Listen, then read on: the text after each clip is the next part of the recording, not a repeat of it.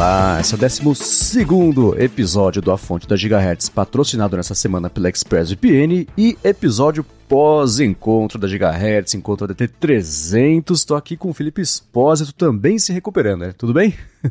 Tudo bem, Marcos. Recuperando as energias depois de uma baita festa. Exato, exato. Foi muito legal. Obrigado a todo mundo que foi e ajudou a fazer a festa ficar bacana. Quem não foi, não se preocupem. A galera estava muito bem representada por quem foi por lá e, e, enfim, foi, acho que foi, foi a festa mais bacana que a gente já fez de ADT e, bom, a da Gigahertz sobe, né, que foi a primeira, mas ainda assim, mas diga lá, como é que foi a sua experiência por lá? Ah, foi ótimo poder conhecer as pessoas que nos escutam aqui sempre, porque é aquela coisa, até comentei com alguns lá, a gente tá aqui gravando de casa todo dia, sem ver quem, quem tá interagindo com a gente pela internet aí, finalmente eu tive essa oportunidade de conhecer alguns desses rostos que comentam, que curtem nossos conteúdos, e eles também, né, de conhecer a gente, ao mesmo tempo eu também conheci você, o Rambo, pessoas com quem eu já trabalho, já conheço há bastante tempo, então foi um encontro muito legal e acabou de acontecer, mas eu já tô ansioso pro próximo. exatamente, exatamente. É, foi bacana a gente ter se conhecido pessoalmente finalmente, né? E aconteceu uma coisa curiosa, né? Eu dei um abraço no Adorno. pois é, rolou o abraço Adorno. rolou o abraço Adorno. A gente se encontrou um pouquinho antes. Ele foi lá, marcou presença no encontro também. E uma coisa curiosa aconteceu com o Adorno nesse fim de semana, que até também virou, já pode até virar pauta aqui do episódio, foi a dificuldade que ele teve para ir atrás de um iPhone, porque parece que é, a Apple não está mentindo quando fala que os estoques estão meio escassos, né? Exatamente. A gente já vem falando no fonte há algum tempo que tá faltando iPhone. Não só iPhone, mas acho que o iPhone é o carro-chefe da Apple, então ele é um dos produtos que vem sendo mais afetado, que as pessoas percebem mais. Então, tem iPhone faltando, tá difícil de conseguir. E José Adorno experienciou isso de perto, porque ele queria um iPhone 14 Pro Max e basicamente não tinha em nenhuma loja em que ele foi atrás. Eu até conversei com algumas fontes para tentar descobrir o que, que aconteceu, o que, está rolando, conversei com uma galera de operadora e eles falaram: olha, realmente a gente não está recebendo quase nada de unidade de iPhone 14 Pro e Pro Max da Apple. Tem o 14 normal, mas o 14 Pro está praticamente esgotado. Chegam assim pouquíssimas unidades e aí o que chega já, geralmente já está reservado por quem está na fila. Então, quem está querendo comprar iPhone nesse finalzinho de ano vai passar um perrengue e agora a gente sabe que a coisa é, é oficial, né? Até mais uhum. sério do que a gente imaginava. É, a gente já vinha vendo faz um tempo é, notícias sobre problemas lá na que eles falam que é o iPhone City, lá em Zhengzhou, na, na China, né? Que é onde fica. Eu posso ter falado errado a pronúncia do nome da cidade, mas a fábrica da Foxconn é, lá na China, porque eles estavam com, por conta de Covid ainda, restrições e tudo mais, que lá as medidas são bem, bem apertadas para conter, então o que acontece é nas fábricas a galera fica lá confinada e, e tudo mais, e essa já é uma época de, do ano por conta de vendas de Natal que a Apple aumenta muito a produção, a Foxconn e as outras fabricantes contratam uma galera temporária e fica todo mundo lá, e aí o que aconteceu? Né? Foi uma cena que se repetiu de, do começo da pandemia, ou do meio da pandemia, na fábrica de MacBooks, na verdade, de Macs, que era a galera fugindo da fábrica, escalando grade e quebrando né, é, barreira no meio do caminho e tudo mais. Pelo que eu vi, rolou isso também, né, já faz uma semana mais ou menos. A Foxconn reagiu é, oferecendo bônus, grana para quem ficar aqui, continuar fabricando iPhones, vocês vão receber bônus tudo mais. Mesmo assim, é, parece que não ajudou muito. E a Apple, de ontem para hoje, publicou até um press release falando sobre a situação de, de iPhones e de estoque pelas próximas semanas. Né? Pois é, me surpreendeu justamente esse press release, porque a Apple não costuma é, se comunicar abertamente nesse sentido de falar, olha, a gente realmente está tendo problema de produzir isso aqui. Eles até fazem, mas é geralmente naquela ligação com investidores e tudo mais. Agora, um press release, acho que pelo menos há um bom tempo aí foi a primeira vez que eu me lembro deles terem feito isso. E a empresa basicamente confirmou isso que a gente vinha falando, que tá difícil de fabricar iPhone, ela culpa, né, se, se a gente pode dizer essa palavra, principalmente é, essa questão da China, como você mencionou, eles têm bastante restrições ainda por conta de Covid, e isso vem afetando a produção. Claro que existem outros fatores também que a gente vem acompanhando que estão afetando o mercado. A escassez de chips ainda é um problema, ainda afeta também a produção de iPhone. Mas a Apple diz que o principal motivo é esse problema com as fábricas na China. E aí ela também confirma que nesse finalzinho de ano, pelo menos, vai ser difícil de fato comprar iPhone 14 Pro e iPhone 14 Pro Max. José Adorno que o diga. é, eu tava dando uma espiada por coincidência na semana passada sobre tempo de entrega e possibilidade de retirar na loja nos Estados Unidos, que eu vou fazer uma viagem agora no finalzinho do ano. E é, eu tava, eu coloquei lá, pegar em algum lugar de Nova York. A resposta foi não, não vai. e aí tava um tempo de espera de entrega de 3 a 4 semanas. Agora de manhã, tá dando 4 a 5 semanas o tempo de entrega, mesmas condições, mesmo modelo, tudo igualzinho que eu, que eu peguei, né, para poder fazer essa simulação.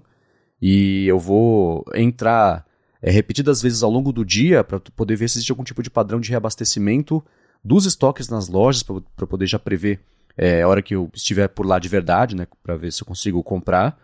Mas agora minhas esperanças de sair de lá com o 14 Pro Max que eu quero estão bem reduzidas. Do último fim de semana para cá, eu já acho mais provável não conseguir comprar do que sair lá dessa viagem com o iPhone novo na mão.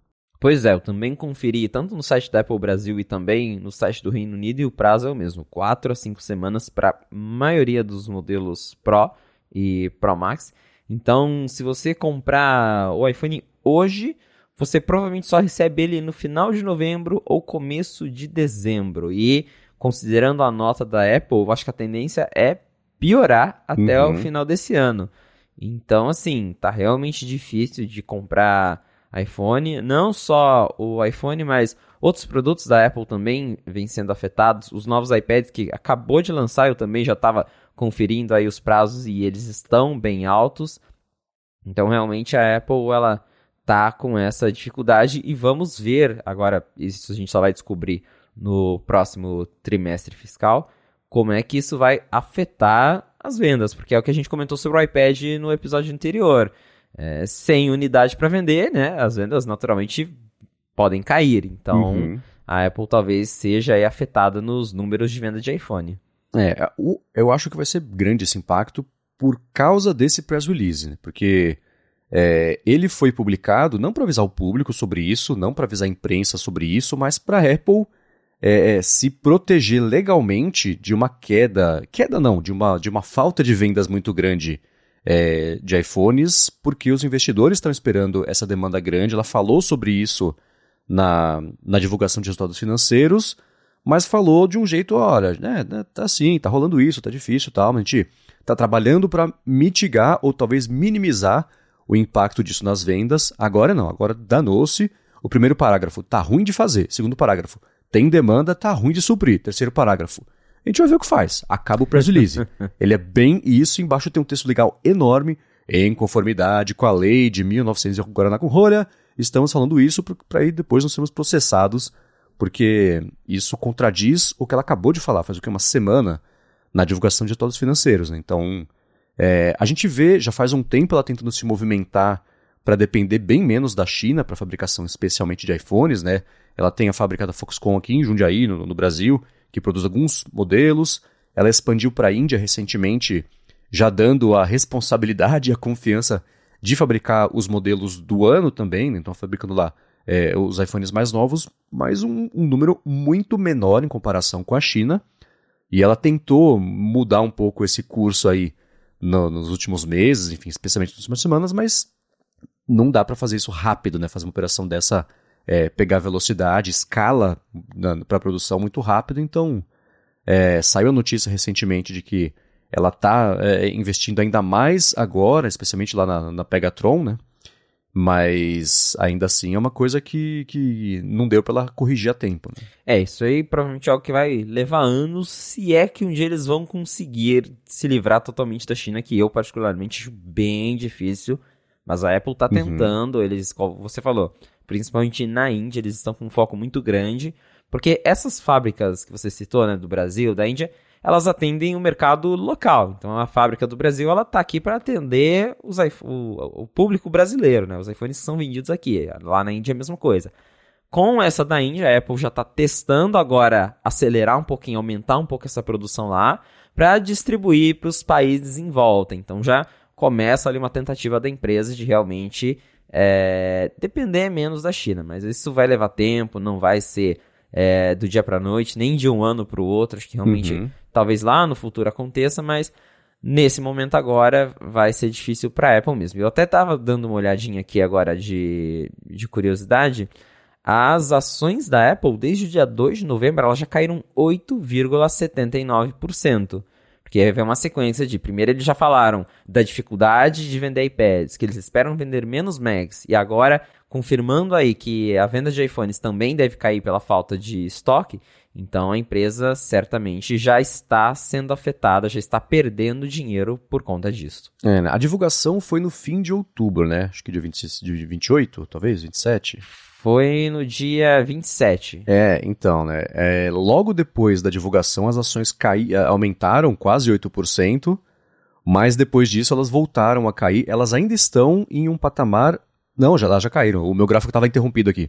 É, mesmo depois dessa alta, as ações já caíram 4% em relação a antes da divulgação do relatório fiscal, o que mostra que esse impacto é bastante real aí nessa, nessa parte da operação. E hoje, no, no, no pré-mercado, né, no pré-pregão é, da Nasdaq, elas já estão em queda de quase 2%. Devem abrir com uma queda maior, né, porque é, Vale do Silício tá, não acordou ainda, está meio de madrugada lá, então essa notícia ainda vai causar um, um certo impacto.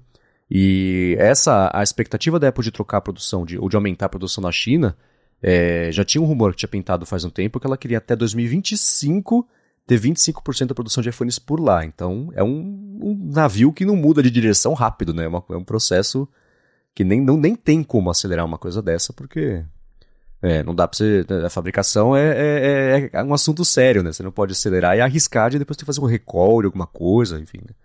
Problemas que faz tempo que a gente vê não, não vê acontecer justamente porque a Apple é bem, bem é, detalhista com isso, né? Exatamente. São muitos cuidados que a empresa precisa ter e é um processo longo e agora realmente é esperar para a gente ver quais vão ser os números exatos que devem ser divulgados aí daqui a alguns meses, quando ela revelar os resultados do trimestre fiscal das vendas de Natal. É isso aí. O meu chute desde já é que as vendas vão ser menores do que as desse período do ano passado, senão ela não teria dado esse aviso, com certeza.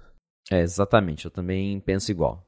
Agora, um outro assunto que também pintou é consequência do encontro é que lá a galera foi chegando, chegando, né? Aí, às vezes você tem um pessoal que já, né, já chega, já conversa, um pessoal que está sentado em mesas, conversando entre si.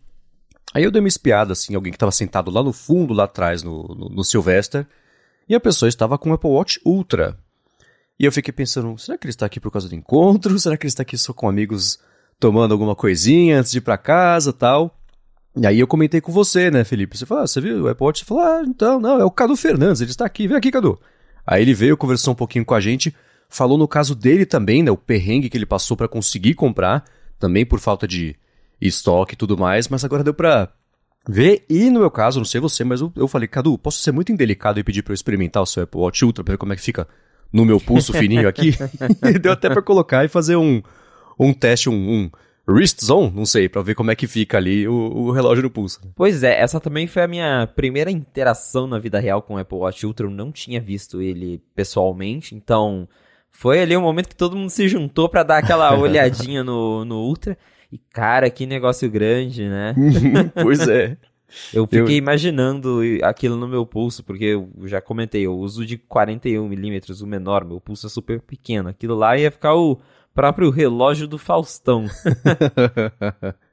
é, eu tinha essa expectativa também. Eu lembro, eu coloquei no pulso, aí eu olhei e falei, ah, até que não fica tão gigante. O Felipe já começou, ih, o Max comprou Apple Watch, o Traiol, uma venda acontecendo em tempo real aqui.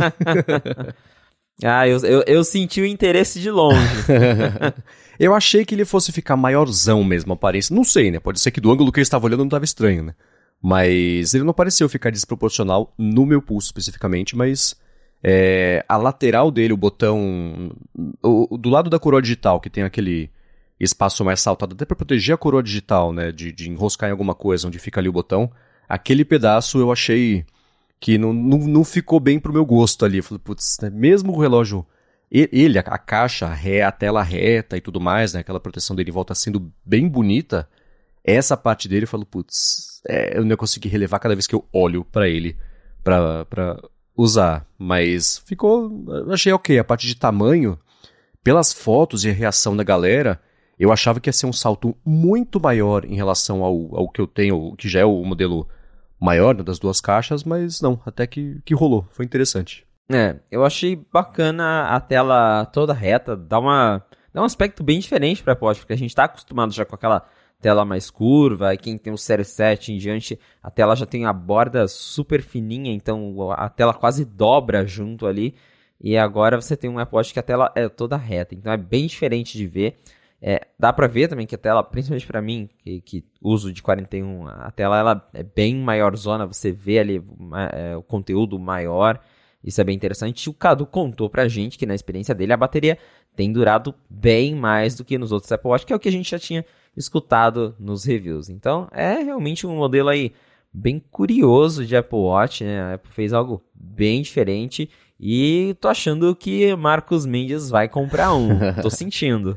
Daqui uns meses a gente conversa. Tô pendendo pro não agora, mas vai saber, né? Porque o Série 8 eu já tinha decidido que eu quero comprar, porque, enfim, as funcionalidades todas de corrida eu gostei bastante, porém, o alerta eu vou repetir, né? O Cadu falou sobre o perrengue para ele que foi, falta de estoque também, então quem estiver interessado, seja eu, seja outra pessoa, é melhor ficar de olho ali em estoques. Ele comentou que mais ou menos ali pela uma da tarde que era quando renovava para ver se estava para retirar ou não, né? Uma tarde aqui no, no, horário de Brasília. Então fica o alerta quem estiver interessado, assim como é no caso do iPhone, vai ter que entrar algumas vezes no site da Apple, tentativa e erro ali até conseguir comprar para retirar. Na né? entrega dá para se planejar e, e torcer para não chegar no dia seguinte de ir embora do hotel, né? Como aconteceu com meu irmão uma vez com o Apple Watch nos Estados Unidos. Mas, bom, o alerta tá feito aí, mas foi bacana poder experimentar e, mais que isso, ver né, com as, ver com as minhas próprias patas ali o, o novo Apple Watch, né?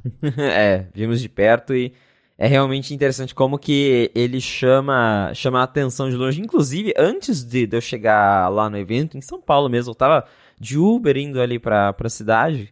E num semáforo eu olhei pro lado, eu vi um cara com o braço para fora, eu vi aquele relógio enorme, eu falei, tá, tá parecendo parecendo Apple Watch Ultra. Aí eu vi aquele botãozinho laranja lá, eu falei, pronto, é, ah. é o Apple Watch Ultra. Então, eu já tinha visto um ali horas antes e, oh. e ele, ele chama muita atenção, porque ele, ele é grande, ele tem aquele botão laranja e as pulseiras dele são diferentes, né? Então, uhum. é, é, uma coisa não dá para negar. O, o Apple Watch Ultra, ele chama atenção, ele não é uhum. nada discreto. Nope. Exato. Agora, ainda de Apple Watch entrando em follow-ups em relação à semana passada, o, a gente falou, né, o, o Rumble, durante o review dele sobre o, o, Apple Watch Série 8 e tudo mais, a gente falou sobre resistência à água, ele ser, na verdade, a prova d'água, exceto se molhar e estragar. Aí não, né? E aí o Rumble comentou, acho que não, assim, ninguém, ninguém, não, não vou falar que ninguém, porque sempre tem alguém que passou por isso e tal, mas falou sobre estragar com água. E o Jonathan Silva falou, ó, chegou o cara para falar que o Apple Watch dele morreu por causa da água. Ele falou que o Série 6 dele morreu quando entrou na água numa viagem e tinha saído da garantia, seria uma fortuna arrumar. Então ele acabou jogando fora, mas ele fala que acho que foi azar meu, não deixarei de usar na água é, o Ultra, por exemplo, agora por isso. Então tá aí a exceção que comprova a regra, talvez, do Jonathan aí sobre estragar entrar em contato com a água. Né? Só porque a gente tinha comentado, apareceu alguém com experiência de que estragou. Mas é, é aquilo que eu cheguei a brincar. É, é para muita gente, até para mim, às vezes é, é, estranha a ideia de você molhar um dispositivo eletrônico, né? Então, uhum. tem gente que tem receio mesmo, e claro, se a própria Apple não se responsabiliza pelos danos, é porque eles sabem que eventualmente alguma coisa pode acontecer. E sempre vale lembrar também que eles avisam que a, a resistência à água não é algo permanente. Então, conforme o seu relógio vai se desgastando, você vai usando ele, ele vai perdendo essa resistência. Então, com o passar dos anos, é, é natural que talvez acabe entrando água algum dia nele. É, né? eu, eu costumo lavar o meu depois que eu corro, né? Especialmente em dias mais quentes. Então, é, mas é assim, boto embaixo da torneira, lavo ele, giro ali a coroa, né? Pra tirar alguma coisa que tenha ali na, no mecanismo e pronto. Mas ainda assim, mesmo sendo uma coisa costumeira, ainda me dá uma aflição toda vez que eu ponho embaixo d'água, porque é muito... É, é, vai contra tudo que a gente aprendeu na, ao longo da vida, né? De não poder molhar. Eu lembro que o primeiro iPhone, tudo bem que é o primeiro iPhone faz muito tempo, mas ainda assim Assim, você saiu na garoa, proteja, que vai cair uma gota na tela, pronto, vai estragar. E é o primeiro, não tem outro, não dá pra ir na loja comprar, né? Então, era um medo gigantesco que pessoas perderam é, é, por causa disso, né? Então, ainda é, é, é contra-instintivo molhar o, o, negócio, mesmo sendo feito para aguentar uma coisa dessa. Né? Com certeza. Agora, uma outra coisa também de, de follow-up sobre as últimas semanas, a gente falou sobre o ultraprocessamento de fotos do iPhone e tudo mais, e o Duilar mandou um feedback lembrando que no iOS 16.1 apareceu a opção de desligar o Smart HDR, que pode ajudar a mitigar ali também algum tipo de problema. Né?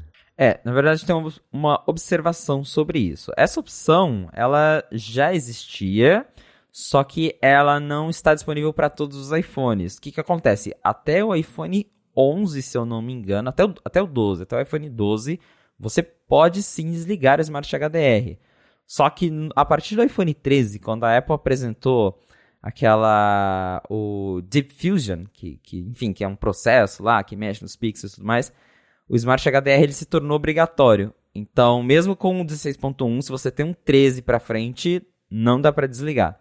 Então, realmente, quem tem o 12, o 11 e o 10S, que são os três modelos que suportam o Smart HDR, aí nesses modelos você consegue sim desligar o, o processamento exagerado da Apple. Olha só, uma vantagem de ter iPhone antigo. Você não tem esse processamento exagerado nas fotos. Mas para quem tem o 13 e o 14, infelizmente, por enquanto, mesmo com as versões mais recentes do iOS, ainda tem que usar o Smart HDR.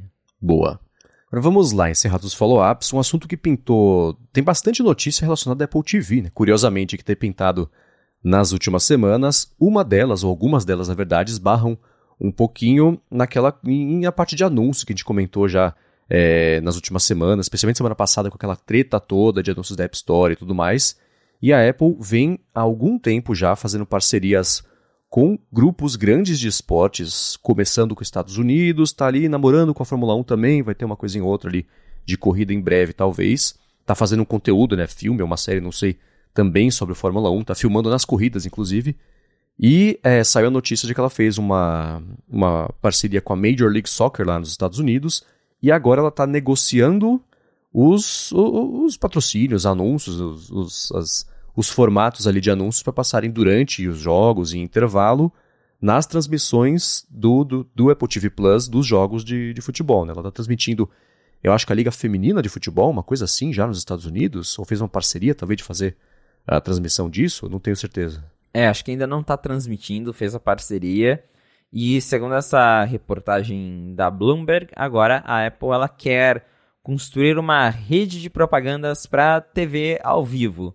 É, hoje, por exemplo, a Apple já transmite alguns jogos ao vivo no Apple TV Plus. Eles anunciaram isso no começo do ano. Jogos de beisebol, né? Isso, jogos de beisebol. E por enquanto ainda não tem propaganda. Quando chega no intervalo, fica ali uma tela com o logo da Apple TV Plus, falando voltamos em breve, e é isso. Mas agora tudo indica que a Apple ela vai colocar assim propagandas durante os intervalos dos jogos, assim como em uma TV aberta, porque como a gente também já vem comentando nos episódios da fonte, a Apple ela tá investindo cada vez mais em propaganda, colocou propagandas na App Store, que deu muita controvérsia. A gente discutiu isso no episódio anterior, para quem quiser ouvir mais sobre.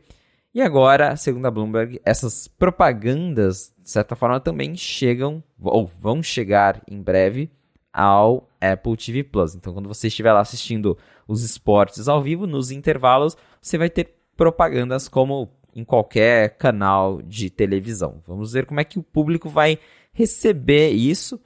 Mas, de novo, é bem curioso como que a Apple vem mudando a, a estratégia e o discurso, porque sempre foi uma empresa que falava, ó, oh, não gostamos de propaganda, né? É, nós temos uma experiência livre de propagandas. E agora eles estão investindo pesado em propagandas. Uhum. É, a, o, nas transmissões de beisebol, não é ela que produz a transmissão, né? Não é ela que faz a, a tem as câmeras, não é uma transmissão a, a, oficial da Major League Baseball e ela só joga ali o loginho da Apple TV Plus por cima e, enfim, né, os direitos de transmissão de jogos de sexta-feira são dela. Ela deu a sorte de pegar uns jogos importantes, que teve um recorde de alguém, de rebatedor lá, essas, tecnicalidades do, do beisebol. Mas a galera, eu vi o pessoal comentando, ah, é uma transmissão muito simples para uma empresa de tecnologia que poderia explorar muito mais possibilidade de interatividade ou de explorar melhor os dados ali, quem tem muita estatística né, na parte de beisebol e tudo mais, para essa aí, a, o acordo que ela está fazendo para o Major League Soccer. Ela está negociando três, três jeitos de transmitir. O primeiro é a galera comprar o pacote de acesso às transmissões pela Major League Soccer. O segundo é a galera é, é, acessar pelo Apple TV Plus, então poderia ser né, assinatura do Apple TV Plus, seja no aplicativo, seja é, é, na plataforma, sei lá, no app que tem na TV da Samsung, não sei. E uma terceira forma também é a galera é, é, assistir pelo aplicativo de TV nos iPhones, iPads, no Mac e tudo mais.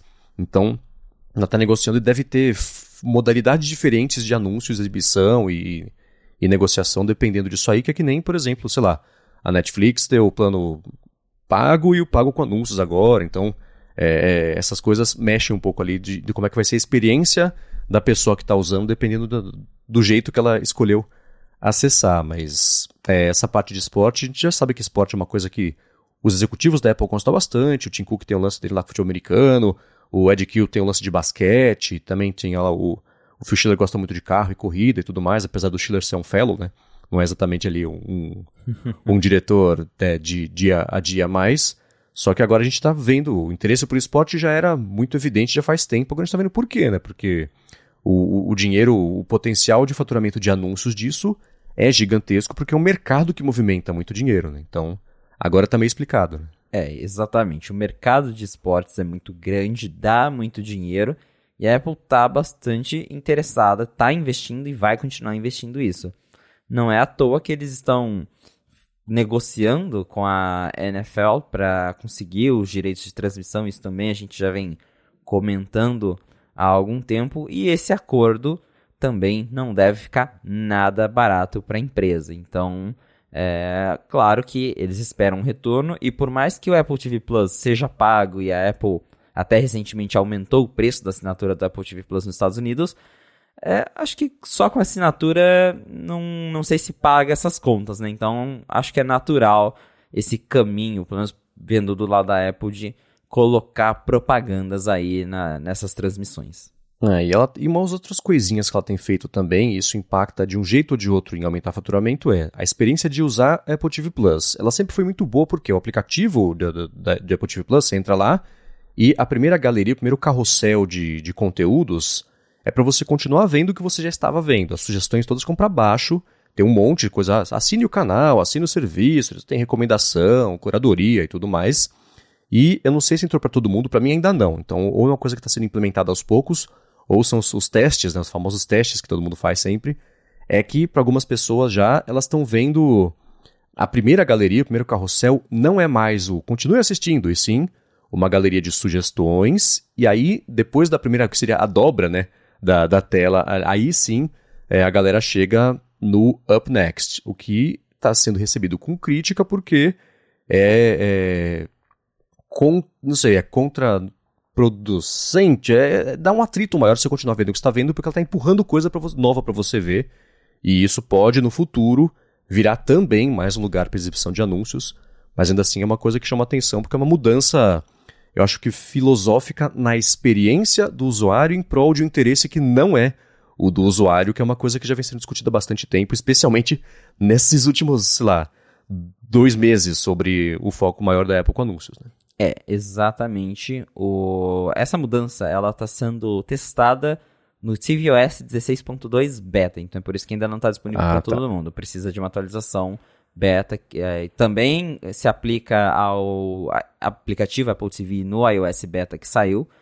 E como você comentou, agora logo ao abrir o aplicativo Apple TV, ele já mostra em destaque várias séries do Apple TV Plus e você precisa deslizar para baixo para encontrar aquela parte up next, que é o a seguir, que mostra realmente o que você estava assistindo, quais se tem episódio novo das séries que você acompanha e tudo mais. Então, a galera que está testando beta já não gostou porque você abre ali o aplicativo e basicamente você já tem de cara uma vitrine do Apple TV Plus. O aplicativo Apple TV ele é um agregador de conteúdos, então é, ele não tem apenas o Apple TV Plus ali dentro, mas ele tem é, aplicativos como Globoplay, Disney Plus integrado ali com, com o aplicativo. Enfim, tem várias outras plataformas que também conseguem exibir os conteúdos ali. O que me deixa intrigado com essas sugestões é que a gente está falando de um justamente um agregador que tem várias plataformas, mas que por enquanto, pelo menos, essas sugestões são só de conteúdos do Apple TV Plus. E aí a Apple talvez pode até enfrentar mais uma acusação aí de é, práticas anticompetitivas e tudo mais, porque ela cria um aplicativo com, com várias plataformas, mas aí ela logo de cara joga ali em cima um banner destacando só os filmes e séries dela. Então, e para o usuário também, acho que se mostrasse conteúdo de todas, todas as plataformas disponíveis ali, você fala, ah, tá, ok, são, são sugestões. Mas do jeito que tá hoje, que tá só o Apple TV Plus ali em cima, é anúncio. Não, não, não tem outra palavra. É, a Apple tá fazendo anúncio da plataforma dela num aplicativo que foi feito para você usar com várias coisas. É, vamos ver se nos betas isso muda, se mais para frente, né? Enfim, como eu falei, é beta, então pode mudar. Mas o que está acontecendo é realmente isso. Agora você abre o aplicativo Apple TV Plus e a primeira coisa que você vai ver é uma fileira de sugestão de filmes e séries do Apple TV Plus. É, é uma pena. Eu comparo isso com a experiência da App Store, de você abrir o primeiro destaque. Hoje não é, por, por ironia. Mas geralmente é, ah, assine o Apple Arcade, tem esse jogo. Eu falo, pô, a App Store é o único lugar possível de distribuir, de distribuir aplicativos. Você abre na home, está promovendo um serviço pago para você assinar acima de outros que estão lá também, dependem disso para existir. Então é a mesma discussão se repetindo aí em outra plataforma. E uma outra notícia que pintou também sobre a Apple TV Plus e conteúdos é que pela primeira vez a Apple está oferecendo um filme que pelo Apple TV Plus, só que o filme que não é dela, né? É o filme lá, o. Pra, pra promover um filme dela, que é aquele Causeway, que tem a Jennifer Lawrence. Nos extras, eu acho, ali do, do, do filme, dos detalhes, dá pra ver, é, alugar, enfim, ver os Jogos Mortais? Não. É, Hunger Games, como é que chama? Acho que é. Acho que é. Jogos Vorazes, né? Jogos Vorazes, isso, confundi os jogos. É, os Jogos Vorazes é, de graça, né? Que não tinha filmes de catálogo, entre aspas, no Apple TV Plus pra ver de graça. Uma aposta do pessoal, ah, será que vai ter? Será que não vai ter, né? Quando a Apple fosse lançar ali a Apple TV Plus, não tinha. Mas agora, agora pela primeira vez, tem para promover um filme dela, mas ainda assim é, é uma novidade, né? Uma coisa que inédita que aconteceu lá agora. É, realmente, disponibilizar os filmes, assim, pra assinantes assistir é bem inédito, porque a gente tá falando de conteúdo externo, que não, não é original, né? Plus. Exatamente, não original. E é bem curioso. É claro que é, é uma ação por tempo limitado, mas abre aí portas para talvez isso acontecer mais vezes no futuro. Para Apple, de repente, até fazer algumas ações, sei lá. Antigamente a gente tinha o filme da semana, que eles alugavam um filme bem baratinho. Talvez agora o filme da semana seja para assinantes do Apple TV Plus, né? Você assina lá e pode assistir um filme que a Apple escolhe de graça. E isso uhum. eu acharia bem legal, por exemplo. Sim, sim. É. Eu, eu, tinha, eu tinha certeza que quando a Apple fosse lançar o Apple TV Plus, seria uma espécie de plano tipo, sei lá, o iTunes e você assinar o iTunes para ter acesso à galeria de músicas, o que no fim das contas virou o Apple Music, por exemplo, que já tinha o Spotify, né? Então eu falei, eu falava, nossa, não é possível que ela vá cobrar mensalidade para ter meia dúzia de conteúdos. E foi isso que aconteceu. Hoje tem bem mais do que meia dúzia. Mas é, gostei dessa sua ideia. Eu espero que isso aconteça. De filme da semana seja uma seleção dela para quem assina. Quem não assina pode alugar por um preço mais barato, comprar. Mas gostei, tomara que role. é, mandar a sugestão lá pro Tim Cook. E uma última notícia que pintou de Apple TV é que foi lançada oficialmente a Apple TV, a nova Apple TV 4K, né? Mas ela já esbarra no assunto do começo do episódio, que ela. O, o primeiro episódio da DT, eles chamou Lança, mas não tem. Que era assim, lançou, mas tá faltando, tem falta, não tem estoque.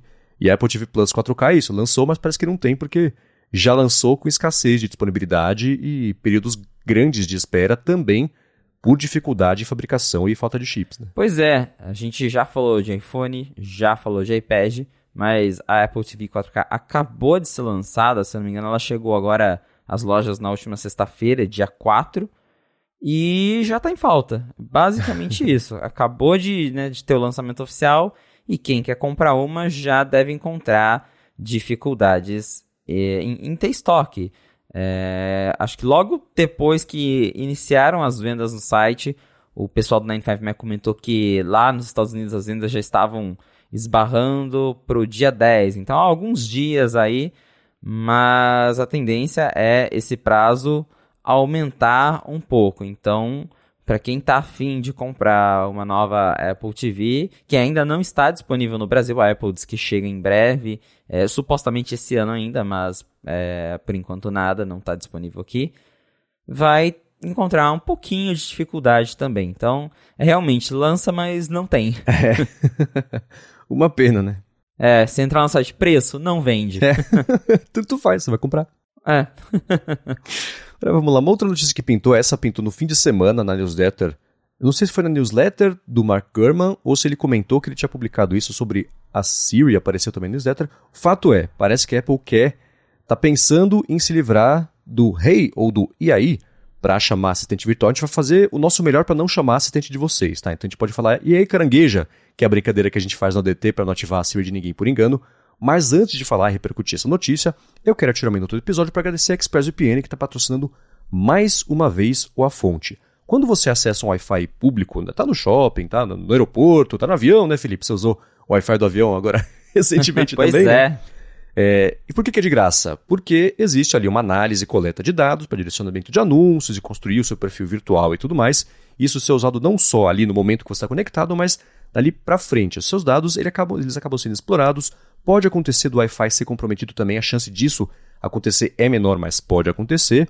E com o ExpressVPN você impede que isso aconteça porque a sua conexão passa a ser criptografada. Então, os dados passam pelos servidores, pelos canos ali da ExpressVPN. Então, mesmo durante a exploração de dados, a conexão que está acontecendo, é, o, o serviço que está oferecendo a internet de graça para você, seu produto, não consegue saber quem é você, não consegue saber o que, que você está acessando, o que é um excelente jeito de ter mais uma alternativa para proteger a sua privacidade, isso sem cair a velocidade da conexão também, que é uma coisa bem importante e que quem usou VPNs no passado ou VPNs que não são ExpressVPN talvez conheçam essa história da conexão da velocidade cair bastante. Com o ExpressVPN isso não acontece porque eles investem muito em velocidade, estabilidade, estrutura para você não ser, ser penalizado só porque você está aí é, usando uma VPN. Uma outra coisa bacana também para usar ExpressVPN é que isso te abre caminho para você acessar conteúdos de plataformas de streaming que talvez não estejam disponíveis aqui no Brasil por conta de bloqueios de geolocalização e tudo mais.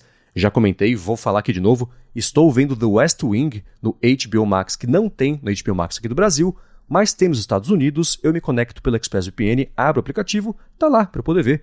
E é claro que não é só The West Wing, né? tem um monte de conteúdos lá fora que não dá para acessar aqui no Brasil.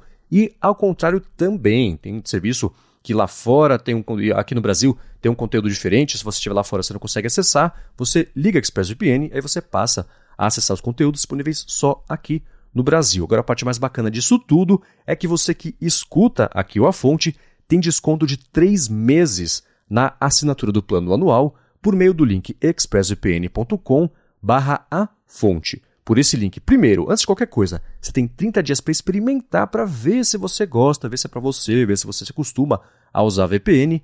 E aí sim, para a contratação do plano anual, você tem 3 meses de desconto por escutar só aqui o podcast por acessar esse link. Então, mais uma vez, acessa lá expressvpn.com barra a fonte.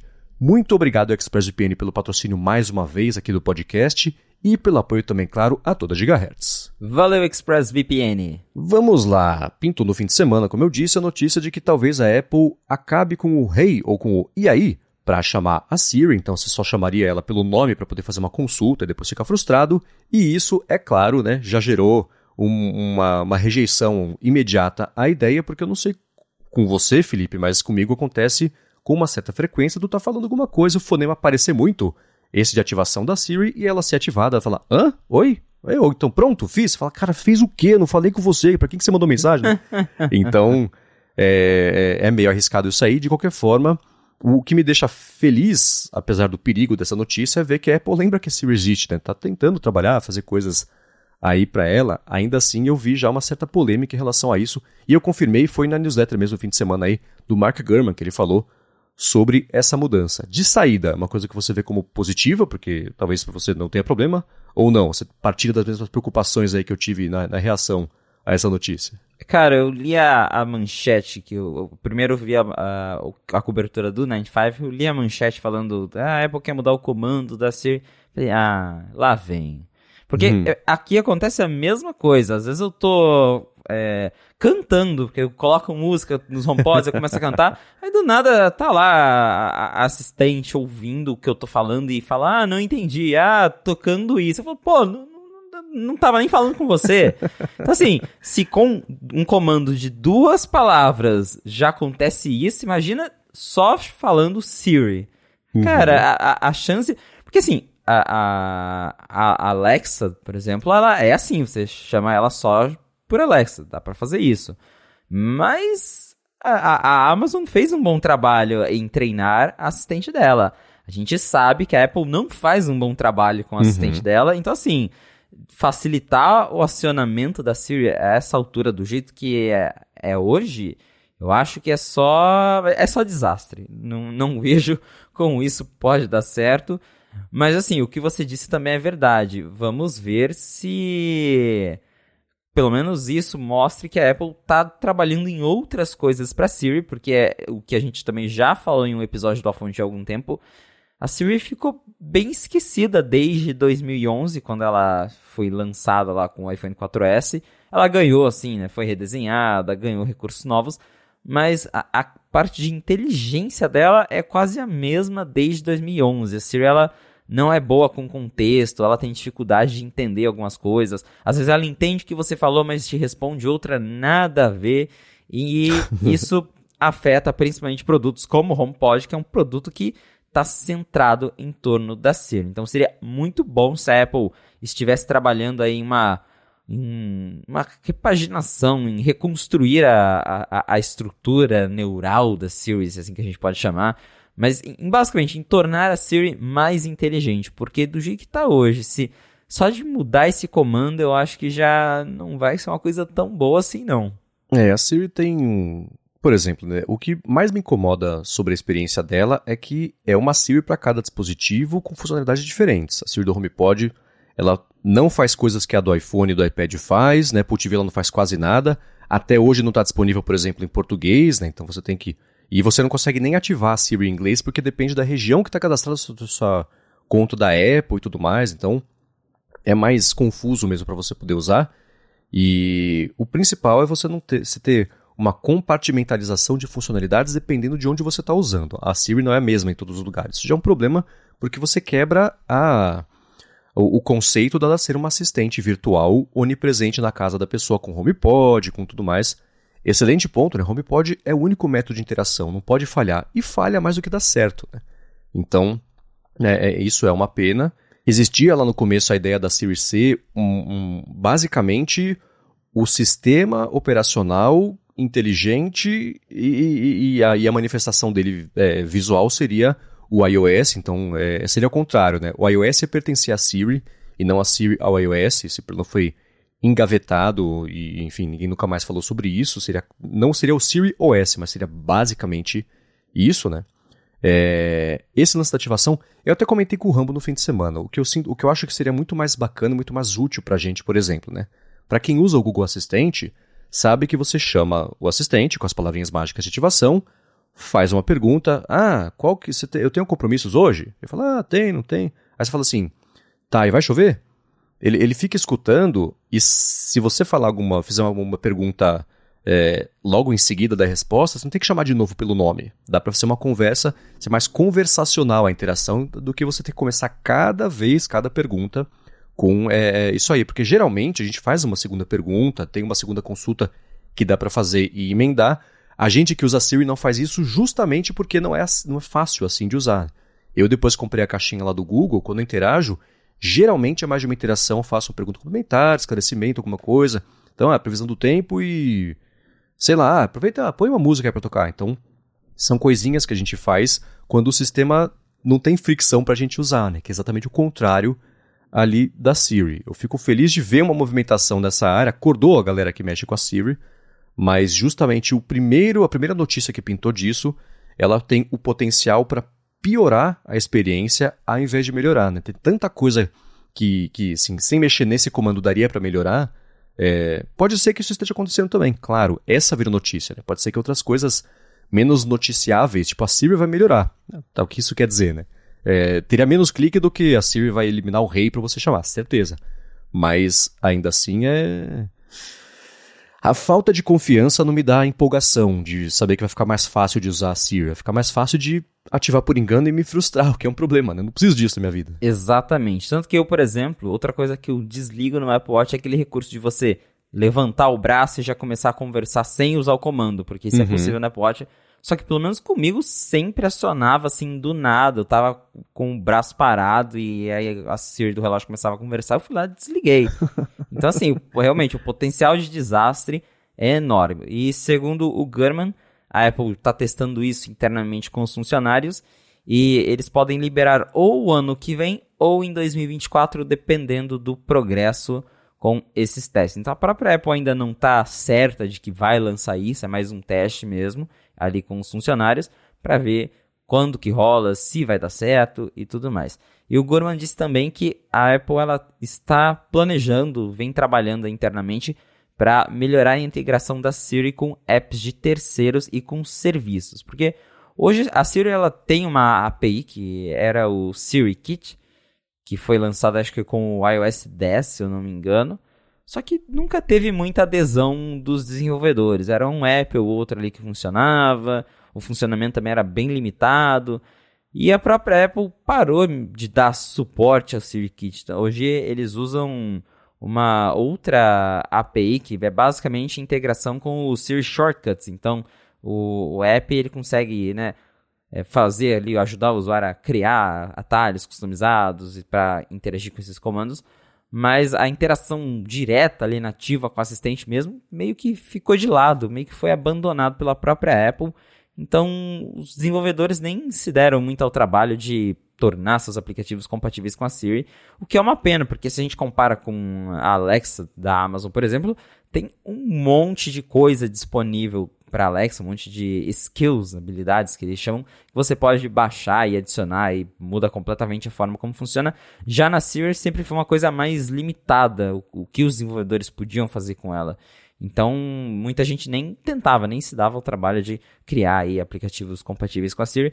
E acho que isso é uma das coisas que falta. Claro, além de fazer com que ela entenda, porque se ela não entende o comando não adianta nada ter esse tipo de interação.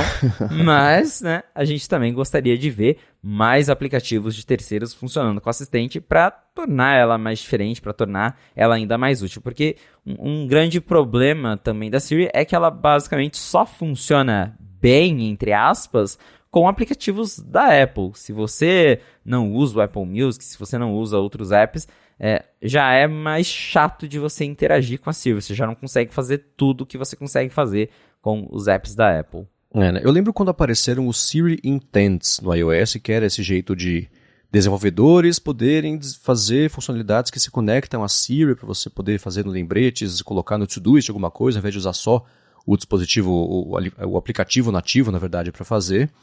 É, mas é, se, se não tem, a gente não tem confiança no cérebro da operação, que é a Siri, a galera não vai usar. Assim, as, as funcionalidades aumentaram bastante nos últimos anos. O problema é que tem a, a véia surda que está fazendo isso, então não, não, não dá, né? Existe um, um bloqueio, um atrito para você usar a funcionalidade, porque o motor dela, a base dela, não é bem estabelecida. Né? Então, você falou de falsa ativação, aconteceu esse fim de semana com o Rambo. Eu tava com ele no Uber, a gente tava conversando, daqui a pouco a Siri entrou na conversa, começou a falar, tinha coisa transcrita na tela do, do, do relógio do Rambo. Nossa, que. Comigo é, é raro acontecer isso, eu não sei, mas essa aí, o que não é raro é isso, né? Eu tô conversando com a Larissa aqui em casa, o home, o home pode falar, done.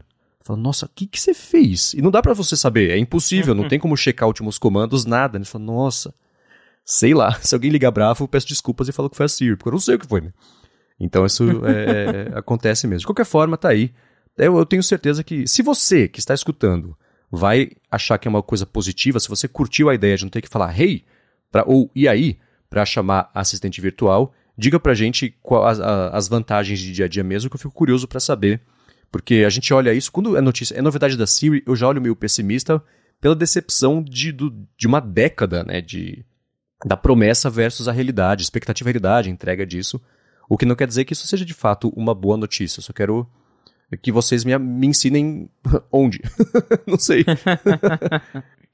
É, é, quando o assunto é Siri, a gente tá falando de um festival de promessas, é complicado mesmo. É, pois é. Agora, uma coisa que você reportou que eu achei bem bacana que pintou no 95 Mac é que a Apple pensou na possibilidade no passado de lançar um iPad de plástico com um teclado mais baratinho. E ela acabou mudando de ideia. Não sei, quer falar sobre isso para depois a gente poder falar sobre isso?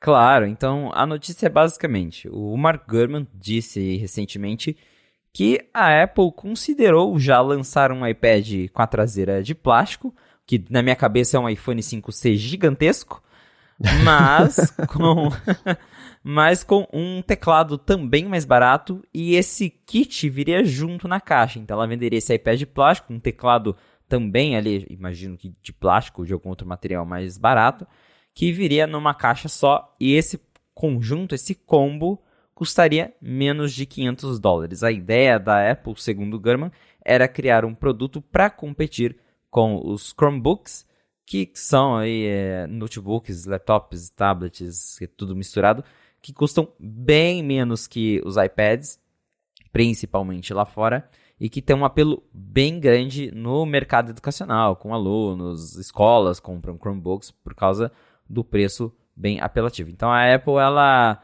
segundo o Gurman, tem essa vontade de competir com, com o Chromebook. Ela já tentou fazer isso, é, pensando ali internamente nesse iPad plástico. Isso não foi para frente, claro, a gente nunca viu esse iPad mas mostra que, no fundo, a Apple sabe que ela não tem um iPad barato suficiente para entrar de, de vez no, no segmento educacional. É, é complicado isso. É, é, que nem eu vejo como a Apple TV. Né? Ela concorre no mercado de coisa que custa 50, 60, 70 dólares, menos 30, é o Chromebook, é o Google Android TV, os Fire Stick da vida, não sei o que lá. ela concorre com um produto muito mais caro Faz um monte de coisa a mais? Faz. Tem um monte de possibilidades técnicas que os outros oferecem? Tem. Ninguém liga para isso. As pessoas estão atentas a preço.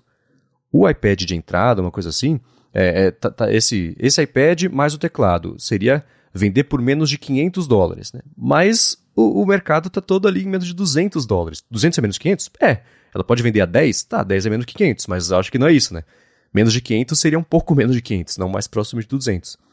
Então, é, é, eu acho que a Apple ainda está presa ao fato de que ela sabe que se ela lançar o iPad separado do teclado, separado da capinha, separado da caneta, as pessoas vão comprar o iPad ou comprar a capinha, teclado, caneta do mesmo jeito. Fazer um pacotão desse por um pouco, por, um preço mais barato, para ser mais acessível para escolas, a, a, a, lógica me parece assim: as escolas já pagam desse outro jeito, para que a gente vai deixar mais fácil, vai abrir mão de faturamento se já estão comprando do mesmo jeito, né? Quem for usar, é, as escolas que vão usar o Chromebook, elas não usariam um iPad e ecossistema iOS e tudo mais se fosse mais barato. Já tão, elas já estão no esquema de. Porque o Google ele oferece muito mais funcionalidades, a parte de. de a estrutura inteira para você ter. É, para funcionar em escola e alunos com contas e tudo mais. A própria suíte de produtividade, Google Docs, o, o Sheets, tudo bem que. Enfim, né? É, não, não, vejo muitas aulas usando muita é, coluna de Excel, por exemplo, que seria o Google Sheets. Mas ainda assim, eu acho que o Google tem uma estrutura muito maior para ser usado em escolas do que só oferecer uma excelente experiência, um excelente produto por um preço que é muito mais caro. Então, é, é a barreira de entrada para. Porque a escola não compra 10, compra 300, né? Então, esse é um problema, né? Então, qualquer coisa que der para economizar, a não ser que o iPad fosse o preço do Chromebook, é, é, a Apple ia deixar de abrir faturamento e uma coisa que não ia vender tanto porque é, na, na, escala de comprar 300 não faz diferença, ele custa 500 dólares ou 400. É, é muito complicado realmente competir com o Chromebook, porque ela teria que cortar o preço do iPad por mais da metade se a gente considerar os acessórios.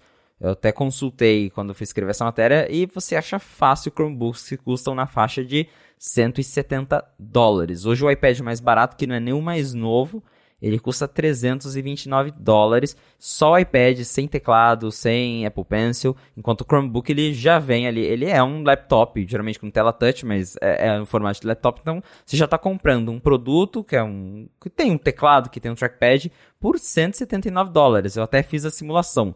Se a gente pegar o iPad 10, que é o iPad Boy que acabou de ser lançado, ele custa 449 dólares nos Estados Unidos na versão mais barata.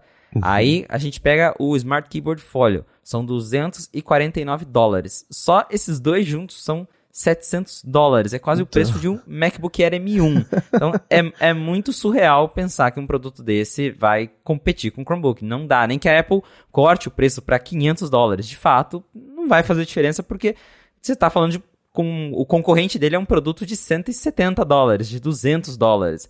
Então é, é algo que para a Apple é muito difícil mesmo de, de conseguir competir. E tem esse lado que você diz também. O Google investe muito em adaptar os aplicativos, a suíte de produtividade deles para escola. Eles têm ferramentas muito específicas para escola. A Apple também tem, mas acho que particularmente o do Google eles ainda conseguem dar um olhar a mais para isso. Eles têm ainda mais coisas que a Apple não tem. Eu não estou discutindo qualidade do software, mas estou falando realmente de, de, funcionalidades. Nisso, o Google se sai na frente. E o que eu acho que é talvez a Apple. É isso, claro, é a minha opinião. A gente sabe que a Apple ela quer dinheiro, mas o grande problema do iPad não é nem o, o, preço do iPad, mas é o preço dos acessórios. E a Apple ela sabe que as pessoas compram o iPad, o iPad é um produto que sem os acessórios ele é, é ok, mas se você quer aproveitar o iPad, você tem que ter pelo menos um tecladinho, tem que ter ali, é, para algumas pessoas o Apple Pencil é mais essencial. E aí ela lucra muito com esses acessórios. Então, por exemplo, eu fui pesquisar, a Microsoft vende o Surface Go, que é o tablet mais barato deles, por 400 dólares, só que o teclado custa 100. Então você tem o tablet com teclado e trackpad por 500 dólares, enquanto para você ter essa mesma experiência no iPad você precisa gastar 700 dólares. Então, 200 dólares de diferença para produtos similares, vamos dizer assim. Então, o, o, grande problema do iPad é realmente o preço dos acessórios. O Apple Pencil 2 acho que ele custa mais de, de 100 dólares, o Apple Pencil original custa 100. Então, para você ter o kit completo do iPad, hoje ele é muito caro. Acho que a Apple poderia, pelo menos a ideia, igual eu comentei, tablet de plástico, acho que, enfim, não, não acho que seria legal e tudo mais. Mas a ideia de talvez ter um, um teclado mais barato, ter algum acessório mais em conta, seria interessante para os usuários de iPad, porque realmente o para você montar o combo completo, você chega no preço de um MacBook. E a gente está falando de um iPad que não faz as coisas que um MacBook faz. E aí a gente entra também naquela questão de a linha do iPad está super complexa. A gente já comentou que hoje né, a gente tem o iPad do meio, do meio do meio. e, e, isso para mim não faz sentido. Eu acho que a Apple poderia é, ou elimina esse iPad 9 e deixa o iPad 10 custando um pouco menos. Ou, por exemplo, já que ela quer continuar. Porque isso é interessante. Esse iPad de 329 dólares, ele continua na linha, porque a Apple sabe que ela não tem um iPad barato, que ela não consegue, né, ou não quer fazer um iPad barato. Então ela manteve ali o iPad 9 por 329, mas eu acho que eles podiam cortar pelo menos para 299. A gente está falando de um iPad que já é bem antigo, tem design antigo, tem tudo antigo. Pelo menos para fingir ali que quer, né, competir um pouquinho mais. Mas é, essa é a situação do iPad hoje. Ela, é, ela sabe, a Apple sabe que ela é um mercado que ela não consegue alcançar, mas por outro lado ela também né, não está muito preocupada assim em alcançar, porque é isso que você comentou. No, no, final do dia ela prefere lucrar mais e é isso que ela tem feito com o iPad, lucrando com modelos mais caros e lucrando com acessórios bastante caros. É, né, você falou sobre a diferença, 200 dólares do Surface Book para o iPad e tal, pô, mas nem que seja uma coisa assim, né? A escola não vai comprar 300, vai comprar 50. Pronto, são 10 mil dólares de diferença. É, é muito significativo, né? E passar por todo esse esforço para ela faturar menos, eu assim, e eu acho que a, o, o processo de decisão ao longo dos anos foi o seguinte: quais são os dois grandes mercados que compram em escala? O mercado educacional e o mercado corporativo, né? Onde tem muito mais dinheiro? O corporativo. O corporativo ele presta menos atenção, é menos sensível a preço do que o mercado educacional. Então a gente vai cobrar caro, porque a IBM vai comprar 20 mil, 30 mil, 50 mil MacBooks por ano, independente do preço. Então pronto, né? Deixa esse mercado educacional para a hora que precisar. Não sei se está precisando, mas chegou a hora de olhar para ele, e é por isso que agora, eu imagino, esteja chegando isso, que é a mesma coisa de anúncios, né? Onde agora, em que outros mercados dá para espremer um pouco mais de faturamento para, enfim, ganhar mais dinheiro e, e ações e tudo mais. Então, é, essas decisões estão acontecendo agora, não é por coincidência. Né? Então acho que é, é, o mercado educacional é um, um que a Apple vai olhar. Ela nos últimos anos fez o quê? Ah, os iPads de escola têm perfil de usuário. Ah, bacana, que mais? Ah, tem perfil de usuário, olha que legal. Não tem muita coisa, né? então, o software tem que dar é, mais suporte a isso também, mas acho que é, isso indica que a Apple vai prestar atenção nesse mercado daqui para frente. Pode ser que não seja com esse pacotão de, de é, mais barato do iPad, o plástico e tudo mais. Pode ser, pode ser que não. Mas eu acho que essa não vai ser a última notícia que a gente vai ver ao, sobre isso ao longo aí dos próximos meses. Mas mostra também que a Apple já sabe que o problema é preço. Se ela não baixar o preço, é uma decisão, né? Porque se ela quisesse, ela conseguiria de um jeito ou de outro.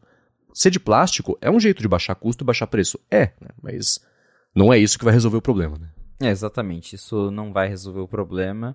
É, mas reforça a ideia de que a Apple sabe que eh, ela tem ali uma dificuldade em alcançar esse mercado.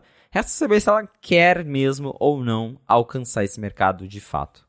É, e uma, uma outra notícia, essa está no mundo dos, do, dos rumores ao quadrado, né? Porque é uma expectativa, acho que da Samsung a respeito do que a Apple pode fazer no mercado de tablets, porque é uma coisa que você também é, reportou no 95, no 95 Mac, que pintou lá no The Elec, né, o site, é, sobre um iPad dobrável, talvez, em 2024, né? Então tá, ainda está longe, mas volta o papo de dobráveis no mundo da Apple.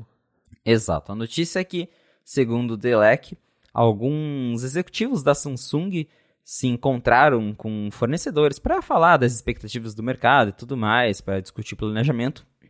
E a Samsung disse para esses executivos que a Apple deve se tornar um concorrente dos dobráveis da, da sul-coreana a partir de 2024. Só que o curioso é que né, nessa conversa a Samsung diz que o primeiro dobrável da, da empresa não vai ser um telefone, vai ser um tablet ou um laptop. Então, isso já vinha sendo reportado por outras fontes que comentaram que, de fato, a Apple ela pretende lançar primeiro um iPad dobrável e deixar iPhone para depois, se é que isso um dia vai rolar. E, de certa forma, não faz sentido, porque a, o iPhone é muito importante para a Apple. O iPhone é o carro-chefe da Apple. Se ela faz um dobrável e dá defeito e dá algum problema, acho que pega muito mal para a marca iPhone. Então acho que arriscar essa tecnologia num iPad, que já é um produto mais de nicho, acho que se não der certo ou se não não for tão bom assim, é, não, não mancha tanto a, a imagem da marca iPhone que vai continuar tendo ali uh, o formato que todo mundo já conhece, que funciona bem até hoje. Mas a notícia é basicamente essa de que a Apple supostamente, né, isso vem da Samsung, porque provavelmente a Samsung ela ouve coisas dos fornecedores, ela tá ali também fabricando os seus dobráveis, então ela sabe quais outras empresas estão pedindo componentes e tudo mais. E aí, segundo ela, a Apple vem se preparando para lançar um tablet, um laptop dobrável em 2024. É, eu fico meio assim. Eu acho que um dispositivo dobrável, a vantagem é muito maior de um tablet que fica menor do que um telefone que fica menor ainda, porque apesar dos telefones estarem grandes, é, eu sei que, por exemplo, calça de mulher, o telefone não cabe tão confortavelmente no bolso, e aí as marcas falam assim: ah, tudo bem, põe na bolsa, né? O que não é uma solução. É, é, você tá, tá piorando a experiência para um segmento grande de mercado, afinal é metade, um pouco mais da população mundial. Então, isso é um problema. Mas ainda assim eu acho que um telefone dobrável, a vantagem do telefone dobrável não é tão grande, por exemplo, quanto a de portabilidade de um tablet dobrável, um notebook que já é dobrável de certa forma, né? mas ainda assim é algo nesse mercado. Acho que faz mais sentido ser isso.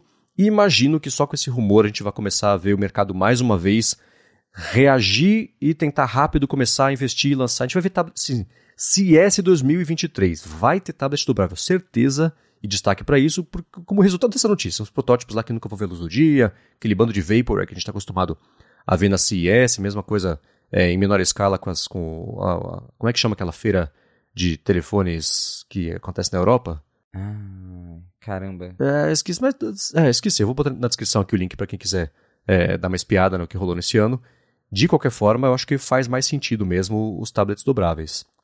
É, imagino uma possibilidade de um iPad mini dobrável, por exemplo, que você possa passar a usar como se fosse um iPhone. Interessante, resolvendo dois problemas que para mim são, são cruciais. Primeiro, a grossura dele dobrado, que fica enorme, né? Volta ao problema do bolso, porque aí fica enorme dentro do bolso.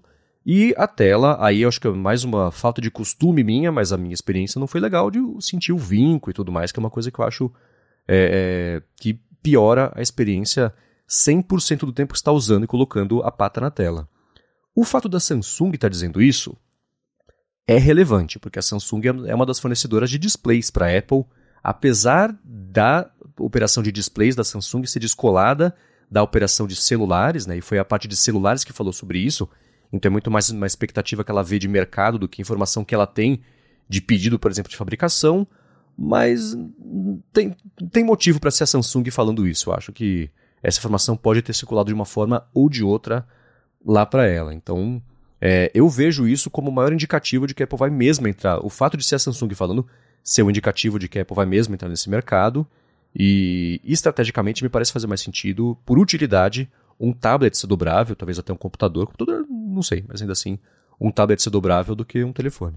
É, e são várias possibilidades. Tem isso que você falou mais no estilo do Galaxy Z Fold, que é um tablet pequenininho, tipo do tamanho de um iPad mini, que você dobra, ele vira um iPhone. E também você tem um tablet maior, tipo um iPad Air que você dobra ele no meio e vira um iPad mini. Então você né, consegue usar ele ali de um jeito mais portátil, aí você abre, você ganha uma tela maior. Enfim, tem várias possibilidades. A gente sabe que, segundo os rumores, a Apple vem experimentando com várias delas, com vários tamanhos diferentes. E de fato, o que mais dá força para essa história é a Samsung ter falado, porque por mais que né, tenha sido a, a, divisão mobile da Samsung que falou isso, eles devem ter ouvido alguma coisa de mercado, de algum fornecedor, de, de outras pessoas ali da área que estão por dentro do que acontece é, na, no mercado de, de fabricação de smartphone e tablet para terem comentado que, olha só, a gente tá sabendo aí que a Apple vai ser nossa competidora em 2024. Uhum. Então, realmente dá força à história. E recentemente a Samsung confirmou que em 2021 eles enviaram, aí não é número de vendas, é número de smartphones fabricados basicamente. Eles mandaram 10 milhões de telefones dobráveis, é, o que comparado ao mercado geral dos smartphones, é um número muito pequeno, mas se a gente pegar o número de 2020, foi um crescimento assim de 300%. Uhum. E pelo menos os executivos da Samsung esperam que no, até o final de 2022 esse número vai crescer ainda mais. Então o que mostra é ainda é pequeno comparado é, à, à venda geral de smartphones, mas é algo que vem crescendo num ritmo acelerado.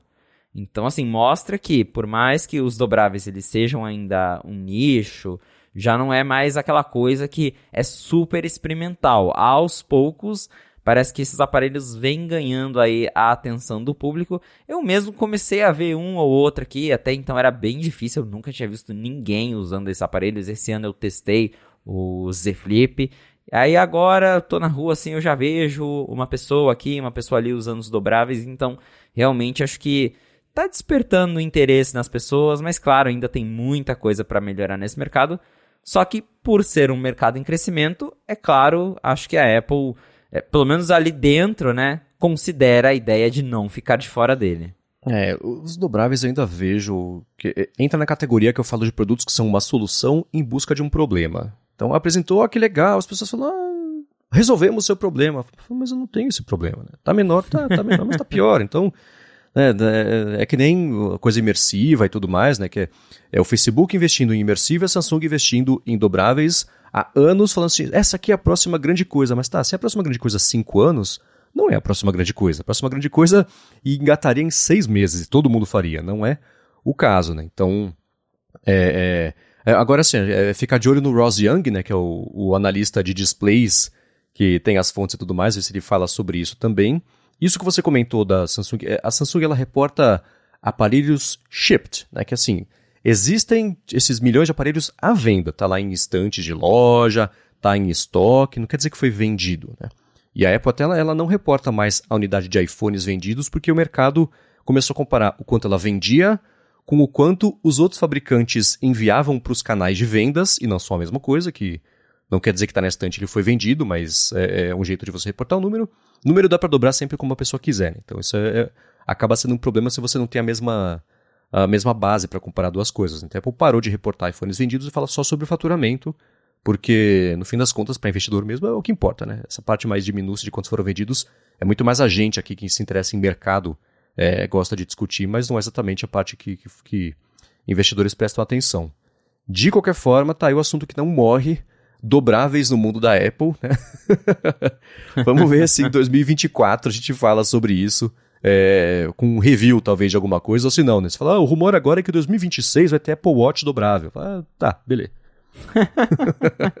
é, não, o que eu imagino é que realmente a partir de agora a gente vai ouvir falar mais sobre esse dobrável da Apple, seja ele o que for. Muito bem, e para a gente finalizar aqui o episódio de hoje, mais um rumor que pintou. Esse tem a ver com a próxima geração de iPhones SE. Né? Pintou rumor sobre tamanho e expectativa de quando também vai pintar. Quer falar sobre isso? Bora falar sobre isso. Então, a gente já tinha comentado que o John Prosser divulgou aí falando, olha, o próximo iPhone SE ele vai ter o form factor, o design, né? o corpo do iPhone 10R, que é aquele iPhone que a Apple lançou em 2018, que tem ali o mesmo aspecto do iPhone 10, só com uma tela LCD de 6.1 polegadas e é o iPhone ali mais barato. E aí o iPhone SE hoje ele usa o design do iPhone 8 e a Apple supostamente vai modernizar isso agora adotando o design do iPhone 10R, que já não é mais vendido há, um, algum tempo, mas é, é, um modelo que a Apple usou aí por, muito, por muitos anos para ser o modelo intermediário. Então, o iPhone 11 também tinha esse design aí com a tela LCD de 6.1 polegadas. E, segundo o John Prosser, esse modelo voltaria. Agora, o Ross Young, a gente acabou de falar nele, olha só. Segundo o Ross Young, a Apple ainda não decidiu qual que vai ser a tela desse iPhone.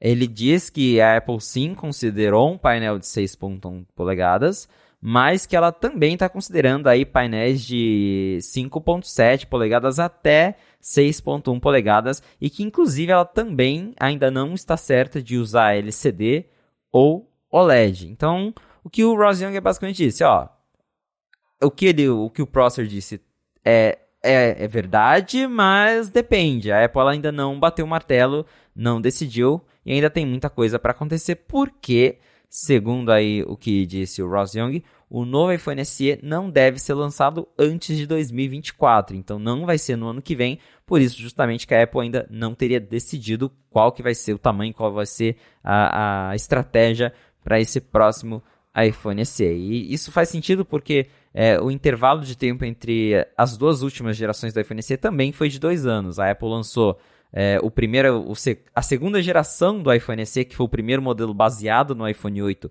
em 2020, e aí só agora em 2022 que veio a terceira geração do iPhone SE. Então faz sentido que o próximo só vinha em 2024, não agora em 2023.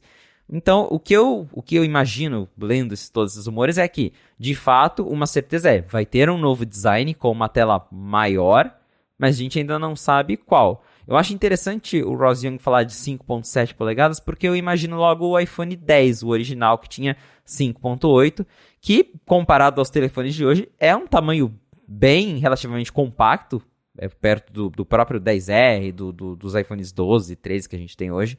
Então, eu acharia interessante ver é, um, iPhone, um, iPhone 10, né, não o 10R, ver um iPhone 10 voltando como um modelo mais barato, mais de entrada, por causa do tamanho mesmo. Porque quando saiu esse rumor de que seria um 10R mais barato, muita gente ficou, pô, mas a ideia do SE não era ser menor, e aí agora vai ter 6.1 polegadas.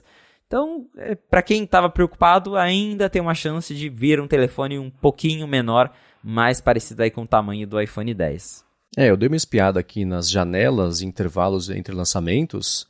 Uma das gerações do iPhone SE ficou três anos à venda quase, né? Então é, é um intervalo bem grande e isso que, que o Rosank fala assim, a Apple não finalizou ainda qual que vai ser a, nem a tecnologia nem o, o, display, porque isso envolve o quê?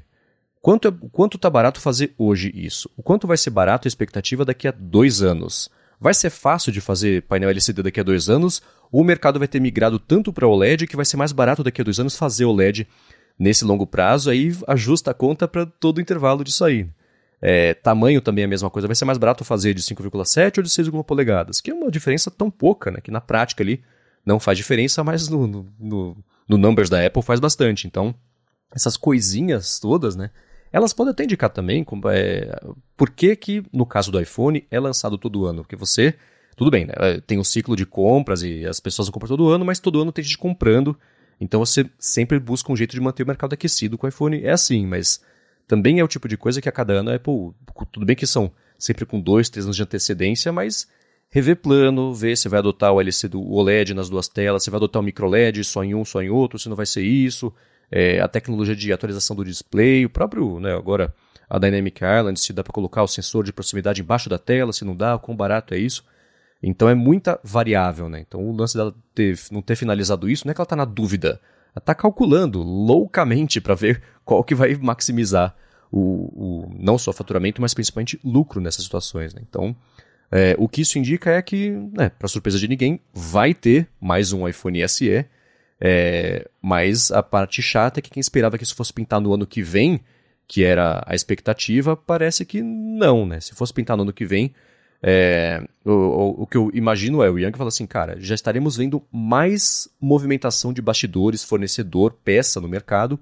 Isso não está acontecendo, o que quer dizer que vai ser mais para frente aí que ele vai ser lançado. Porque é uma pena, eu acho, para quem estava na expectativa de já que vive no, no mundo do iPhone SE e queria trocar já no ano que vem. É, para quem estava esperando aí vai ter que aguardar mais um tempo. Vai ser bem interessante porque é a mesma situação do iPad de entrada. Vai ser o primeiro redesign nesse modelo e aí vai abandonar de vez o, o iPhone de botão, que é hoje o SE, o último iPhone com home button que ainda está disponível na linha. E isso deve acabar porque daí ele vai ganhar o design dos mais novos, com notch na tela e, e tudo mais. Então a galera vai ter que esperar até 2024. Mas de fato é bem curioso isso, porque se a gente fosse ter o iPhone em 2023, como algumas pessoas já sugeriram, isso já estaria, acho que, quase finalizado, né? O, como você disse, o Ross Young já teria é, falado, ó, oh, vai ser essa tela aqui, esse, essa tecnologia aqui. Pra estar tá em aberto é porque tá longe mesmo. Para quem não sabe, a Apple faz aí os aparelhos com no mínimo um ano de antecedência, é, o, o, planejamento inicial e tudo mais. Tanto que se você buscar a, a documentação da, da FCC, que é a Anatel dos Estados Unidos, pro iPhone 14, as primeiras, os primeiros feelings, os primeiros envios ali de, de, de documentos foram enviados no final do ano passado, para o iPhone 14 que chegou em setembro agora. Então assim, desde o ano passado a Apple já começou o processo de montar internamente iPhone 14 para lançar em setembro de 2022. Então assim, a Apple provavelmente ainda está nesse processo de montar o iPhone SE porque ele só vai chegar daqui no mínimo um ano. Então é, de fato, eu não esperaria mais esse telefone para 2023. Agora, ó, eu menti para todo mundo, desculpa, tá? Eu falei que ia ser o último assunto. Agora, esse eu prometo que vai ser o último assunto, a não ser que não seja, mas acho que vai ser. é que você reportou também, postou lá no, no 95 Mac, sobre um aplicativo que eu achei curioso, chamado Rewind AI, que, assim, é, tem notícia que você lê o headline e fala, não é possível que seja isso. Aí você entende a notícia e fala, não, de fato não é. Esse era. Ele é tão, sei lá, curioso e arriscado de usar quanto a notícia me fez parecer que, que me fez ter a impressão de que era. Quer falar sobre ele? Pois é, um aplicativo que nem chegou e já está fazendo polêmica. Esse Rewind AI, ele basicamente grava absolutamente tudo o que você faz no seu Mac. Então, ele grava a tela, ele grava o áudio, ele grava o que você está escrevendo, falando, enfim, ele grava absolutamente tudo. Só que ao invés de ser uma simples gravação de tela, ele usa a inteligência artificial para identificar vários elementos. Então ele consegue ler, é, identificar o texto na tela, ler as suas mensagens, é, para que depois você consiga facilmente voltar para trás nessa gravação. E não só isso, mas você pode usar busca de texto. Então você digita lá uma palavra e ele vai mostrar em que ponto do dia você escreveu aquilo, você abriu um site com aquela palavra, você mandou uma mensagem com aquela palavra. Então, a ideia é que você possa, né, refrescar sua memória. Então, de repente, você abriu um site e aí você esqueceu o que que era, você tava, viu no Twitter alguma coisa que você achou interessante, mas não salvou e aí você fechou. Você vai lá, volta ali, ele vai ter uma, uma interface toda bonitinha para mostrar qual aplicativo você estava usando, vai mostrar o horário, então você não precisa saber exatamente o que você estava fazendo. Falar, ah, quero voltar aqui para o eu estava fazendo meio dia e meio, ou quero voltar aqui para a hora que eu abrir o Slack. Você vai lá, arrasta a linha do tempo, ele vai mostrar todas as suas mensagens, tudo, você consegue copiar esse texto.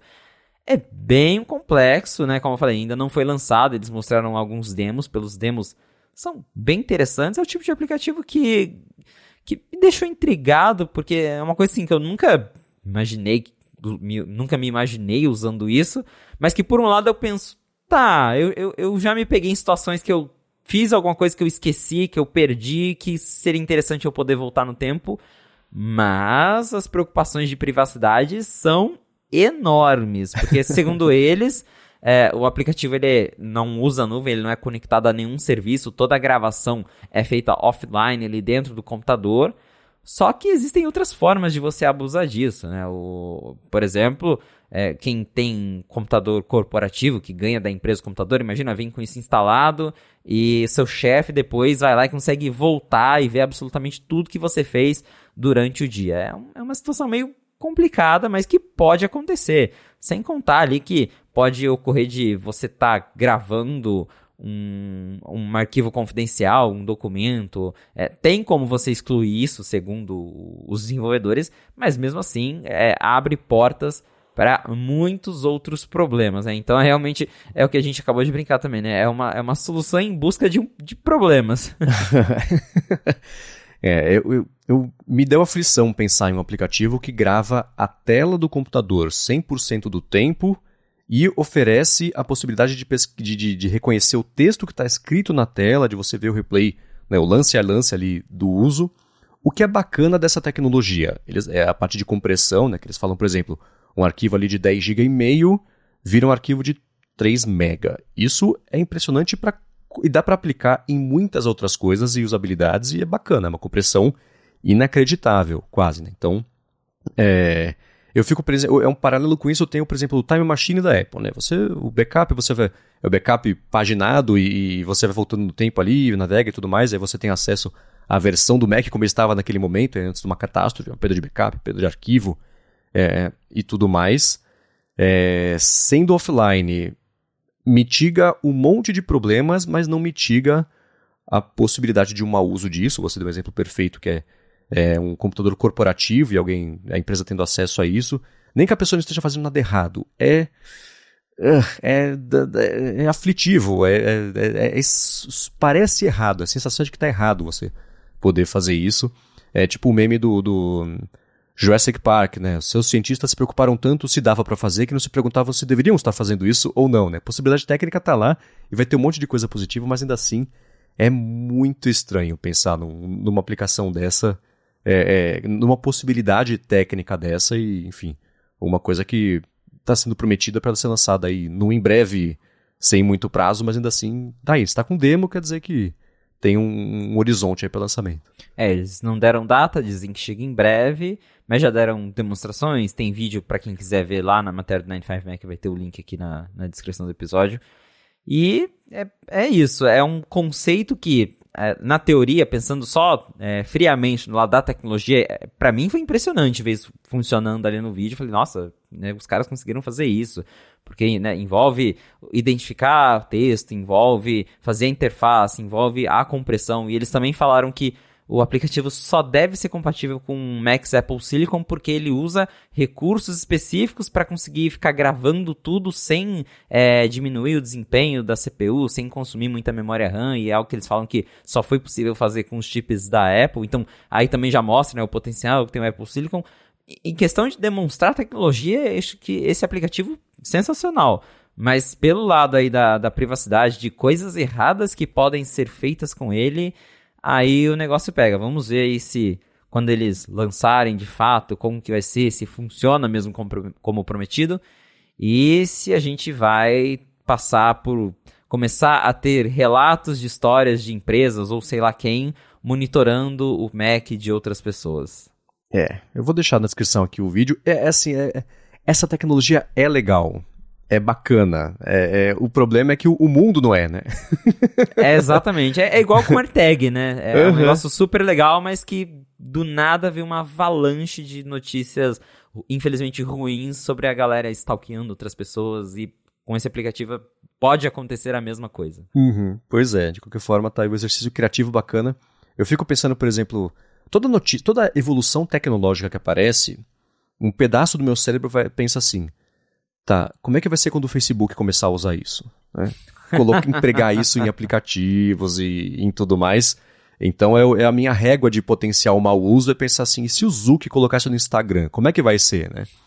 Então é o, o potencial para um mau uso disso é, é grande mesmo, o que é uma pena, porque ter a possibilidade de ver um replay lance a lance de alguma coisa que eu fiz em 3 de fevereiro de 2020 20, porque, putz, foi nesse dia que aconteceu, passou pelo meu. Scrollei em algum lugar, lá tinha uma informação importante, onde que tal, perdi isso.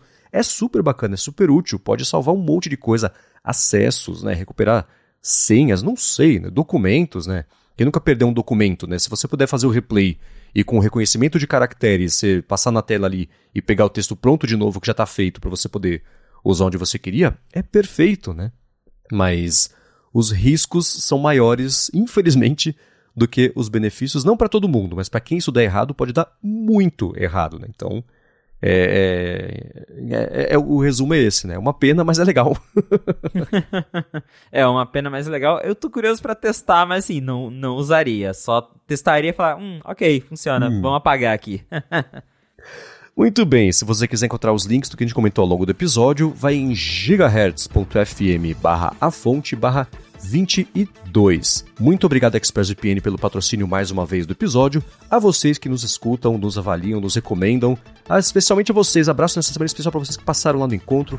A gente viu, conversou, se conheceu, foi muito bacana. Ainda estou, animado, extasiado aqui do, do, do, que rolou no fim de semana. E Felipe, claro, obrigado por mais uma vez ajudar a gente a entender e fazer sentido do que está pintando aí no mundo da Apple. Valeu, Marcos. Obrigado, audiência, por ter ficado com a gente até o final de mais um episódio do A Fonte. E assim como o Marcos, também quero agradecer todo mundo que foi lá no encontro do ADT 300 da Gigahertz. Foi muito legal ter conversado com vocês. Queria mandar um abraço falando o nome de cada um aqui, mas foi tanta gente que não tem como. Fiquei muito feliz de conhecer vocês.